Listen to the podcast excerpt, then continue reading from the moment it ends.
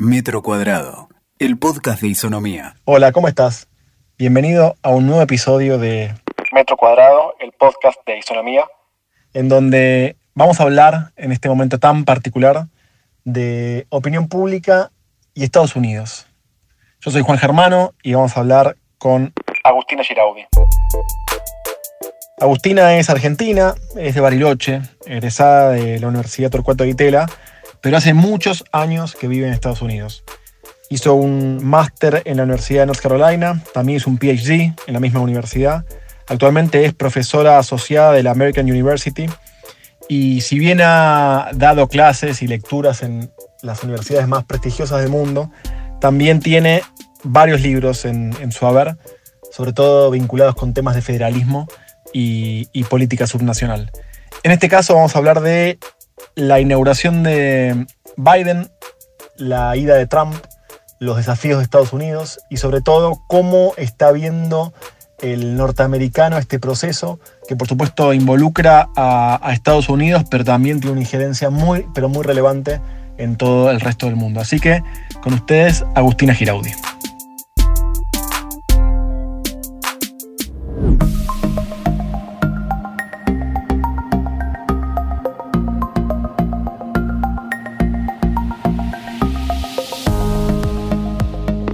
Quería, Agus, que, nos cuentes un poquito en función de, bueno, de tu mirada sobre la ciencia política. Vos además vivís en, Estados Unidos y en Washington hace muchos años.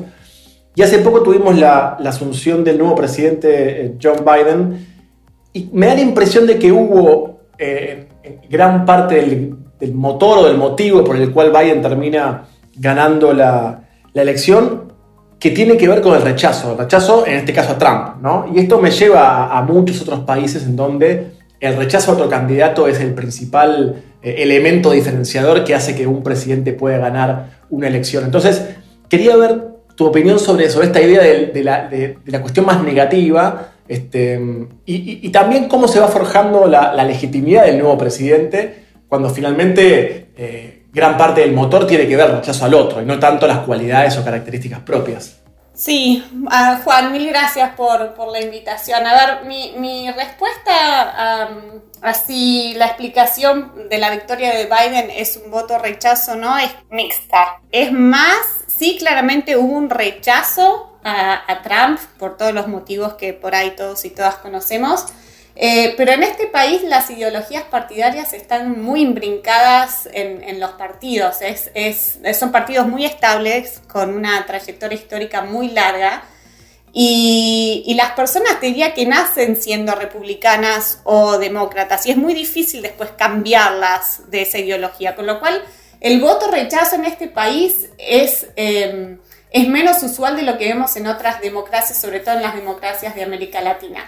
Dicho esto, con una figura tan controversial como lo es Donald Trump, claramente hubo un voto rechazo de parte de los este, republicanos. Los republicanos, mucha gente, inclusive figuras más públicas, se mostraron abiertamente a Trump y incentivaron un voto em, fuga, ¿no? que se fuese para el Partido eh, eh, Demócrata. Pero sí me parece que acá en este país las ideologías están muy estructuradas. Dicho esto, también es importante recalcar que Trump sacó 70 millones de votos, 70, 75 millones de votos. Y eso es un montón y eso es lo que va a perfilar un poco la política de los, próximos años y del Partido Republicano en particular. Claro. ¿Y, cómo ves esta, que, fue, digamos, durante la gestión Trump, tal vez un, sello distintivo? Tiendo a pensar que no, que no va a ocurrir durante, durante la nueva gestión.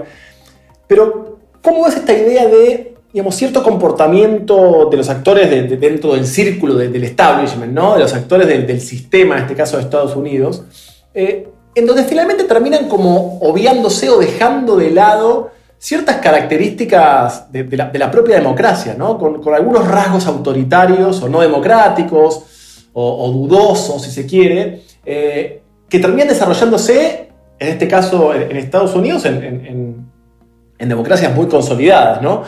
que también es como una tendencia que se viene viendo en otras partes del mundo. Eh, que quería tener tu opinión sobre eso, si finalmente te parece algo novedoso o en realidad eh, eh, no, lo es, no es realmente una tendencia nueva, sino que es algo que existía desde siempre. Pero ¿cómo es este juego entre democracia y autoritarismo en, este siglo que, empezó? Mira, en el caso de, Estados Unidos es un proceso, eh, ya muchos académicos y académicas eh, ponen a Estados Unidos dentro de la categoría de, las democracias que están en erosión. Eh, que, hubiese sido impensable pensar en el país que se jacta de ser eh, la cuna de la democracia y de tener una de las democracias más estables y viejas del mundo, que se ha puesto en esa categoría. Pero hay varios eh, datos que indican que Estados Unidos comenzó un proceso de lo que se llama acá democratic backsliding, como de caída hacia otra cosa que no es democracia. Nadie diría que esto se está convirtiendo en un, en un país autoritario, pero sí estamos entrando, y claramente durante los cuatro años de la presidencia de Trump, en una zona gris, en una zona gris en donde hubo no solo abuso de, poder, entre, em, de división de poder, eh, em, eh, concretamente el poder judicial, Trump ha sido de los presidentes que ha eh, llenado todas las cortes inferiores, los juzgados de primera instancia, han sido eh, realmente repletos por em, jueces y juezas de, nominados por Trump y por el Partido Republicano. El ataque a la prensa ha sido sistemático. Eh, el nivel de patrimonialismo que se ve en la burocracia de los Estados Unidos durante los cuatro años de Trump es comparable a lo que se veía en la, en la República Dominicana con Trujillo. Es, o sea, toda la familia y todos sus amigos se colocaron en puestos claves de la burocracia. Con lo cual, durante los cuatro años de Trump hubo un retroceso muy grande. Tanto es así que los principales em, eh, firmas o indicadores que miden democracia, como Freedom House o Varieties of, Capital, eh, of Democracies ahora, em, eh, y otros em, índices conocidos, han degradado la nota de la democracia americana. y acá lo importante es resaltar el rol jugado por el Partido Republicano que y esto va más allá de la ideología, ¿no? Más conservadora o más pro mercado que gobierno. El Partido Republicano se ha vuelto eh, en los últimos años un partido mucho más autoritario y poco em, dispuesto a jugar con las normas democráticas. No es solo Trump, yo pongo el énfasis en que estos cuatro años han eh, hecho que Estados Unidos se vuelva menos democrático, pero no solo por Trump. Trump fue un catalizador, pero el Partido Republicano, y esto lo vimos en las últimas dos o tres semanas, eh, sistemáticamente ha tenido un comportamiento antisistema. Y esto es por ahí lo preocupante hacia el futuro, porque Trump ya se fue, veremos qué pasa si él logra capitalizar en, en esta base de apoyo que tiene, pero quedan todos los legisladores republicanos y acá también hay que distinguir entre aquellos republicanos que son más democráticos, que están en puestos claves del gobierno federal y de los gobiernos estatales, que van a gobernar por los próximos años de una manera muy poco democrática. Los republicanos cuestionan todas las, instituciones democráticas y no les juegan a su favor. Si ellos ganan, no hay ningún problema. Pero, y acá ese es como el primer indicador de que es un partido antisistema. Si ellos pierden, eh, hacen lío. Y esto es nuevo para la política americana, realmente es muy, muy nuevo. ¿Y, cómo, me, resulta muy interesante esto que estás planteando, Agus, eh, ¿cómo juega esto en, torno a las... Eh, porque yo veo, y, corregime si me equivoco, ¿no? pero yo veo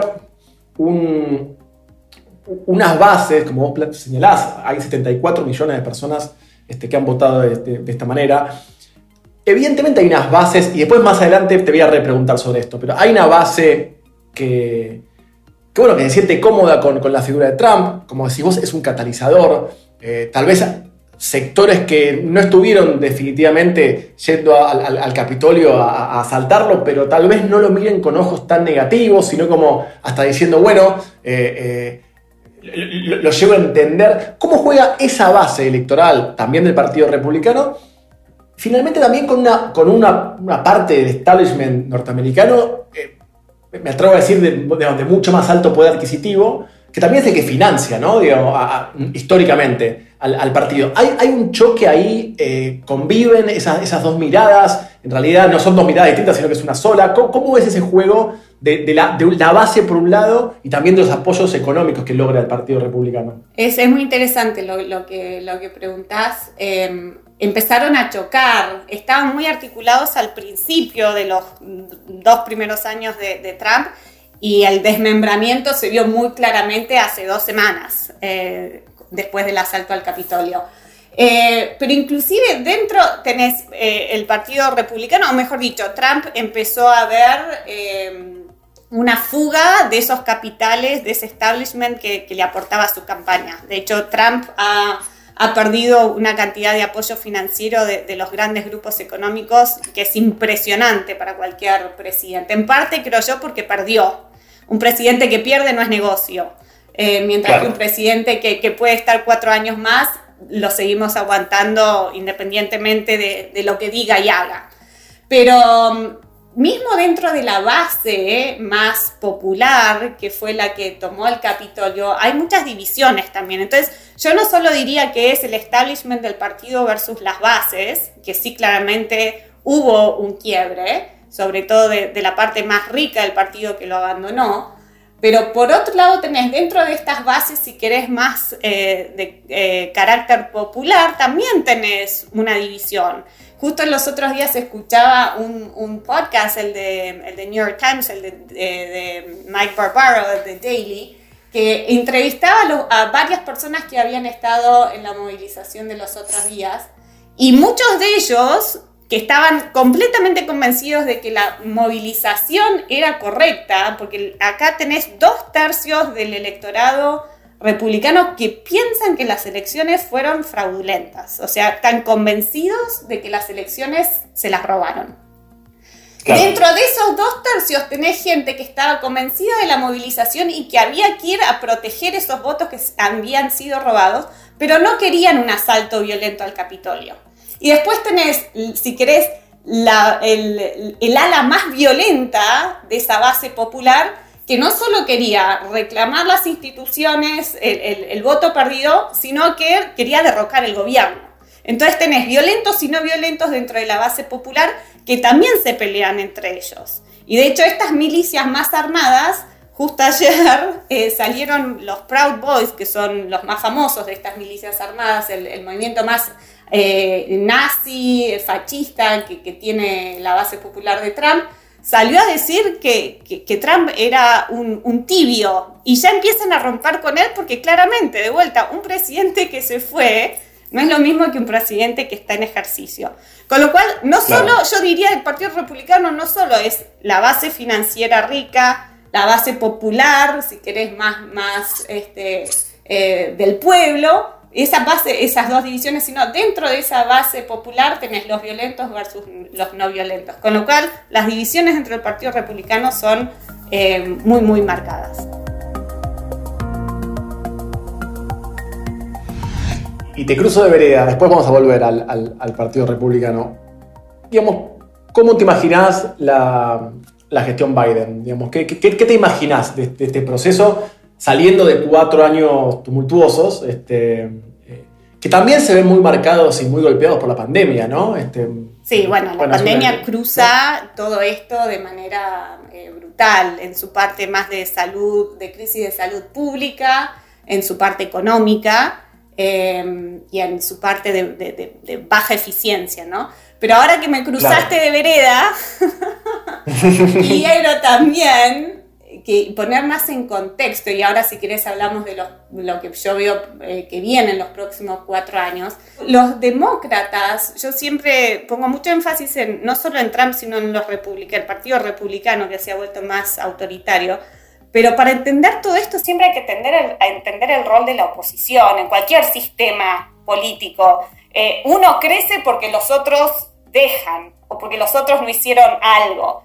El Partido Demócrata es tan responsable lo que estamos viendo eh, como los republicanos por otro motivo. El otro motivo que, eh, que yo veo que es muy importante acá para entender la política en Estados Unidos y lo que hemos visto en los últimos tiempos es que los demócratas abandonaron completamente a esa base popular blanca, industrial, trabajador de la industria, trabajador del campo, eh, los abandonaron completamente. Y Trump fue muy inteligente en ese sentido. Fue el, primer republicano que pudo capitalizar a ese votante completamente abandonado por el Partido Demócrata. El Partido Demócrata tenía esos votantes, los supo tener por muchos años, pero los abandonó. Y todo esto empezó eh, durante la gestión eh, anterior a, Obama. Esa clase industrial trabajadora fue completamente abandonada y nunca se recuperó luego de la, de la crisis del 2008. Luego vino Hillary Clinton que los vapuleó completamente, este, los trató como la peor calaña que había sobre la tierra, y ese electorado se sintió realmente muy golpeado por el Partido Demócrata. Y por eso viró hacia el Partido Republicano y se encontró con Trump. Y Trump los encontró. Y ahí crearon esta alianza que, que, que lo mantuvo a Trump y que ahora habrá que ver si Trump puede capitalizar con estos votantes. Pero es importante entender que los demócratas tienen que reconstruir esa base y de la manera que la tienen que reconstruir es básicamente expandiendo el estado de bienestar, tratando de llegar a ellos y ellas, tratando de no ningunearlos, porque Hillary Clinton lo que hizo, Hillary Clinton viene del establishment del Partido Demócrata, a diferencia de Biden y a diferencia de Obama. Eh, realmente... Eh, lo, que, lo que sienten esa, ese votante que era demócrata y se volvió trampista es que Trump les deja decir lo que ellos eh, quieren. Les deja decir, yo soy blanco, quiero tener mis armas, eh, soy religioso, voy a misa, no tengo un grado universitario y los legitima en ese sentido, mientras que Hillary Clinton los vapuleó, eh, los, los tildó de impresentables literalmente. Entonces, el Partido Demócrata es tan responsable como el Partido Republicano por otros motivos en esto que se ha gestado en, el último tiempo. Volviendo a tu pregunta sobre los cuatro años de Biden y del Partido Republicano, el, Demócrata, perdón, el Partido Demócrata tiene un desafío enorme que es conciliar los intereses de un partido más de centro con unas facciones eh, más de izquierda, que son, y, generacional también, ¿no? Tenés a Alexandra, Alexandria Ocasio-Cortez, a Elizabeth Warren, eh, Bernie Sanders, el ala más progresista del partido, que no está muy contenta con, eh, con, con, Biden y con la gente más del centro, con lo cual el Partido Republicano va a tener, demócrata, perdón, va a tener que, que lidiar con, con su interna también. Otro tema también importante es el tema generacional el Partido Demócrata, digo, tenés a Biden y a Bernie Sanders y a Elizabeth Warren, todos arriba de los 70, eh, que ya no da para más eso, claramente no da para más. De hecho, uno de los contrincantes en las internas, Pete Buttigieg, que ahora va a ser el secretario de Transporte, justo hoy dijo, eh, cuando le estaban eh, en la audiencia que le hacen antes de nominarlo, que él, que él quería un una política que le prestara mucha atención al tema generacional. Es como que ya no se puede estar con gente de 70, 80 años eh, gobernando. Claro, bueno, sobre eso tenía una pregunta, así que me, la dejaste medio picando. Em, pues finalmente, tanto Biden como, como Trump, inclusive, eh, son actores de más de 70 años. Vos planteás otros actores importantes que también eh, tienen más de 70 y al mismo tiempo hay como toda una agenda eh, medio impuesta, o no es impuesta por los jóvenes, pero, pero que, gran parte de la juventud la, viene como empujando en Estados Unidos y en todo el mundo. Este, por supuesto, en todo lo vinculado a, una agenda mucho más verde. Eh, ¿Cómo juega eso en, la, nueva gestión? Y sobre todo en, las nuevas, o si querés, en la lectura de, de, esos jóvenes que por ahí no se sienten tan cercanos a la participación política, menos en términos tradicionales, tal como la, conocemos, pero sí son activamente eh, o, políticamente muy activos en otros eh, campos eh, y cómo juegan el vínculo o en el link con, con esta nueva gestión. Bueno, una de las primeras medidas que tomó Biden ayer fue implementó varios decretos y uno de ellos, eh, Biden habla de cuatro crisis que le tocan cuando él la asume.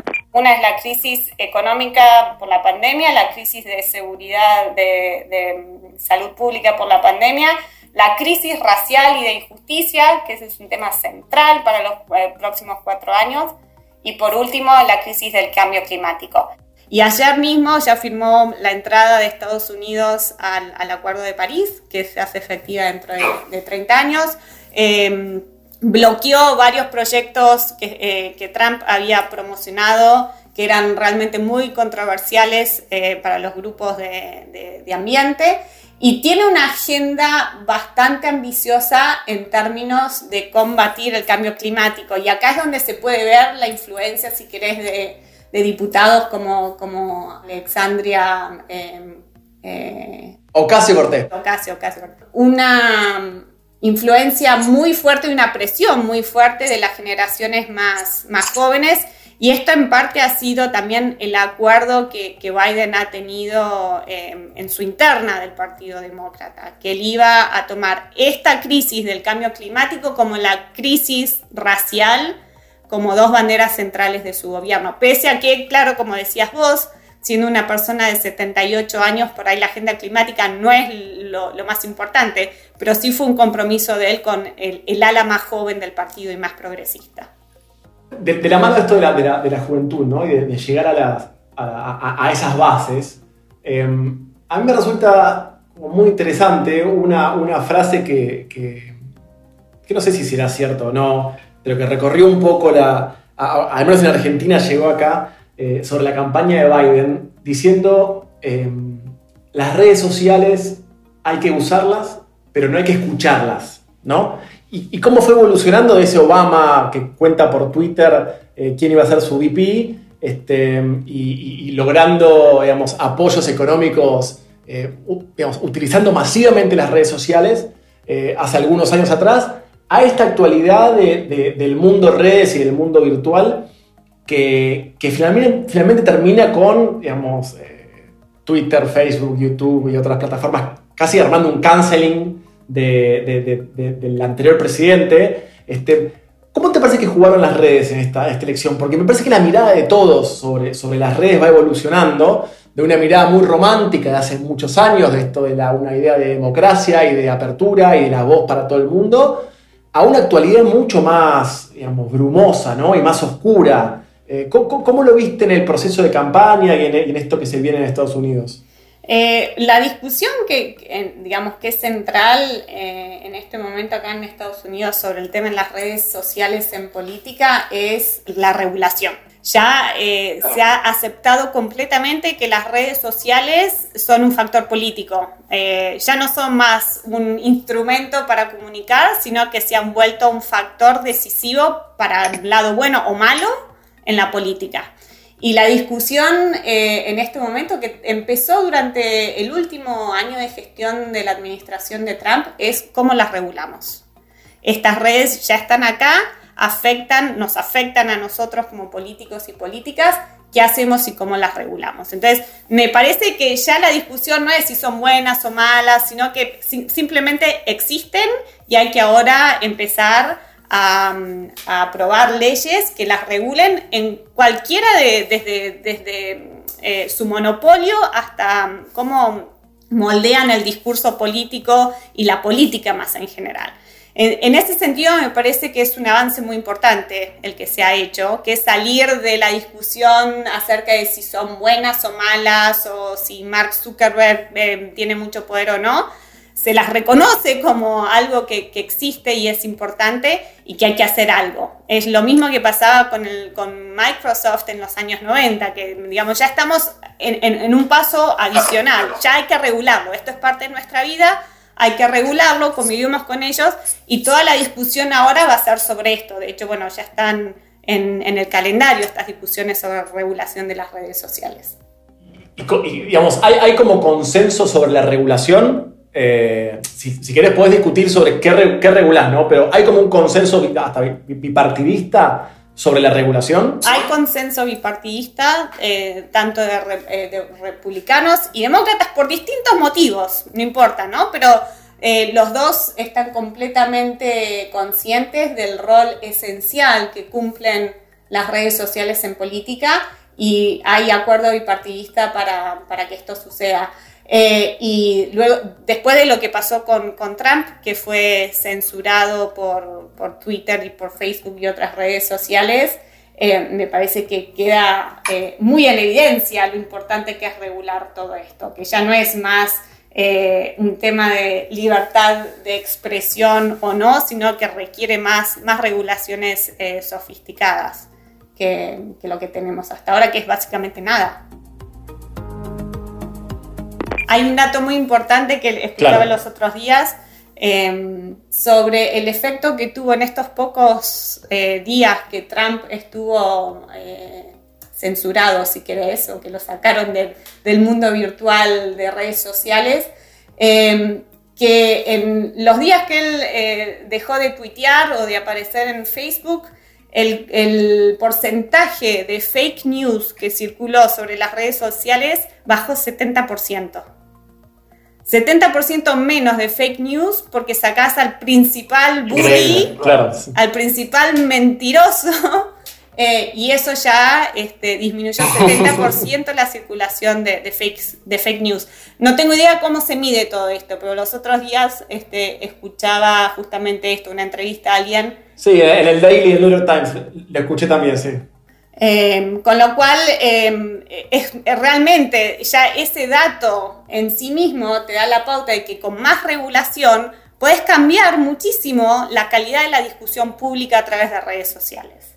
Que digamos, para que, que vuelva, y esto no para censurar, porque hay después todo este debate acerca del poder que tienen estas compañías para censurar y para direccionar el debate público. Pero lo interesante de este dato me parece es que con algo más de regulación, podés mejorar la calidad de la información que circula en las redes sociales, que es esencial para el funcionamiento de cualquier democracia, y cualquier sociedad.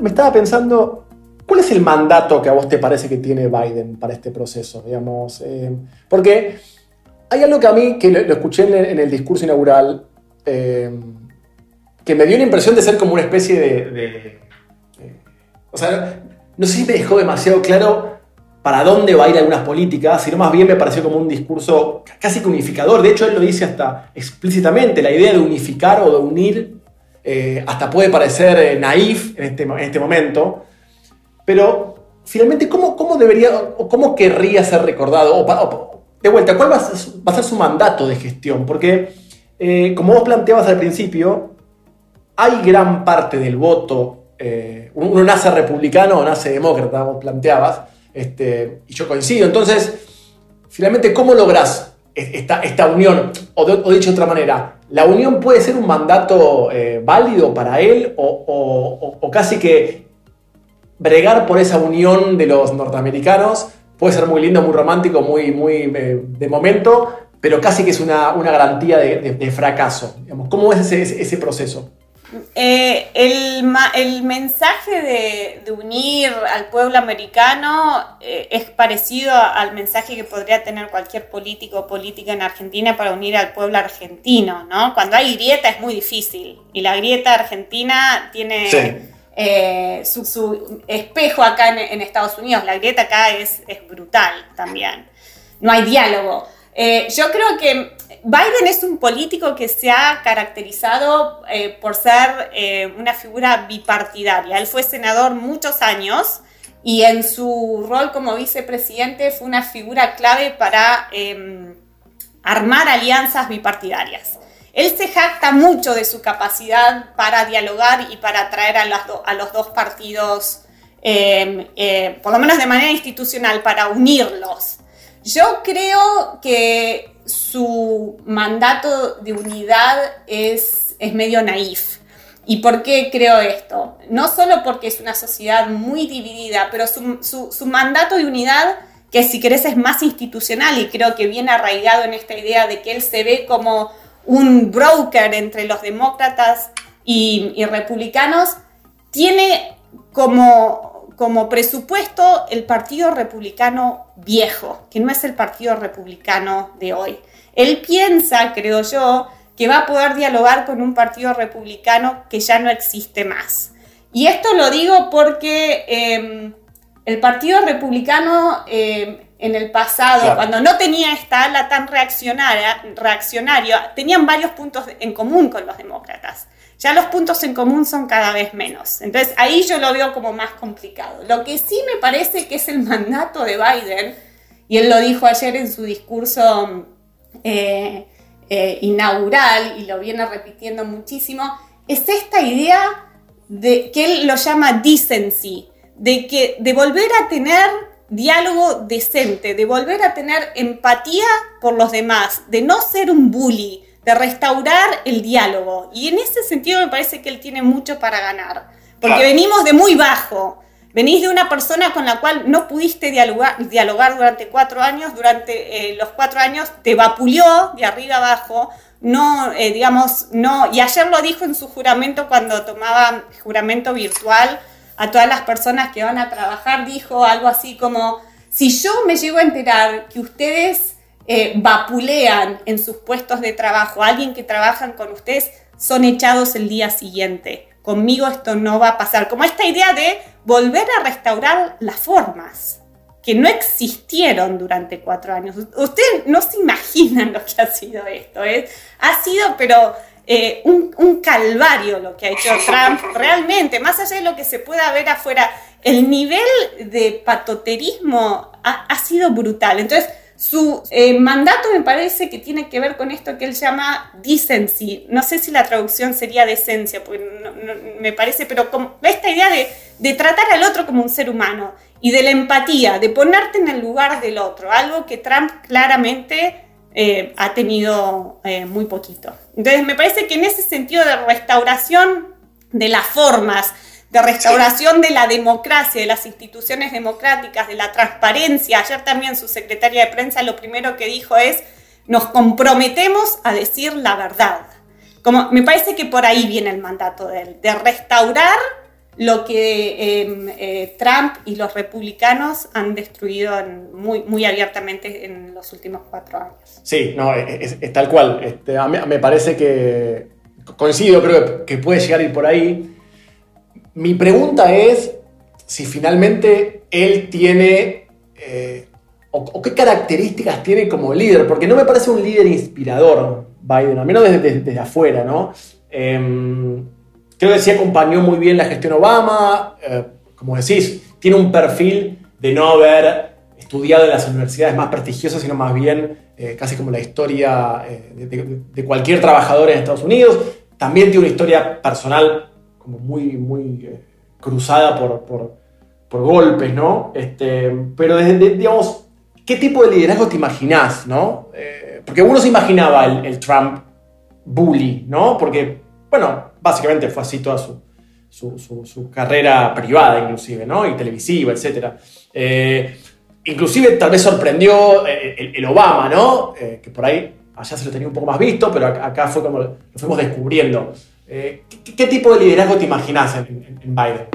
lo que vos decís es cierto, no es una figura carismática como lo fue Obama, claramente.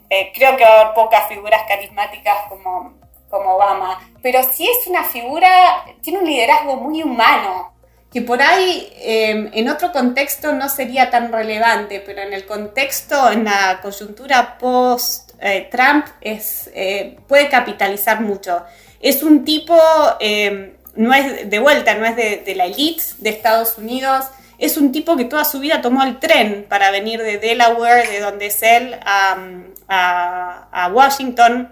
De hecho, iba a venir en tren a la Asunción em, y no pudo hacerlo por, temas de seguridad después del ataque al, sí, Pero es un tipo eh, sencillo, simple, em, eh, empático, eh, agradable, es, es em, te diría que hasta gracioso. En, ayer lo veías cuando iba caminando con toda esa seguridad atrás, que se acercó a saludar a la gente, em, al periodista, de, él, ya había estado en, la Casa Blanca y ya conocía a mucha gente, como alguien muy, muy amistoso, muy, muy simple, muy llano. Y lo mismo Kamala, ¿no? Tienen ese, ese costado muy de, ser persona común, que no lo tenía ni Bill Clinton, ni Bush, eh, Obama por ahí un poquito así pero me parece que ese es su estilo de, gobernar más, más simple, más, eh, más común y todo, bueno, todo su gabinete eh, lo que busca también es em, representar al pueblo americano como es, ¿no? Muy racial, es el gabinete más racial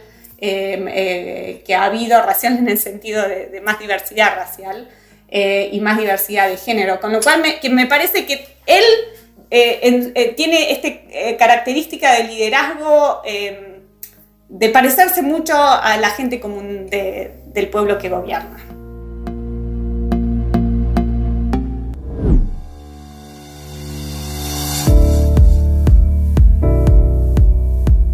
creo que este, este, este como liderazgo humano que vos planteás, que, es cierto, las primeras impresiones te dan, te dan eso, me, preguntaba en realidad cómo, cómo, se, vinculaba con la, con la VP, ¿no? con Kamala Harris, eh, y, qué, agenda le, puede poner al gobierno, y también que obligatoriamente ya estás pensando en, en, las potencial sucesión, ¿no? Digamos, de, un presidente eh, con cierta edad, que, es raro, pero uno no se imagina un presidente de dos mandatos, o me estoy apresurando.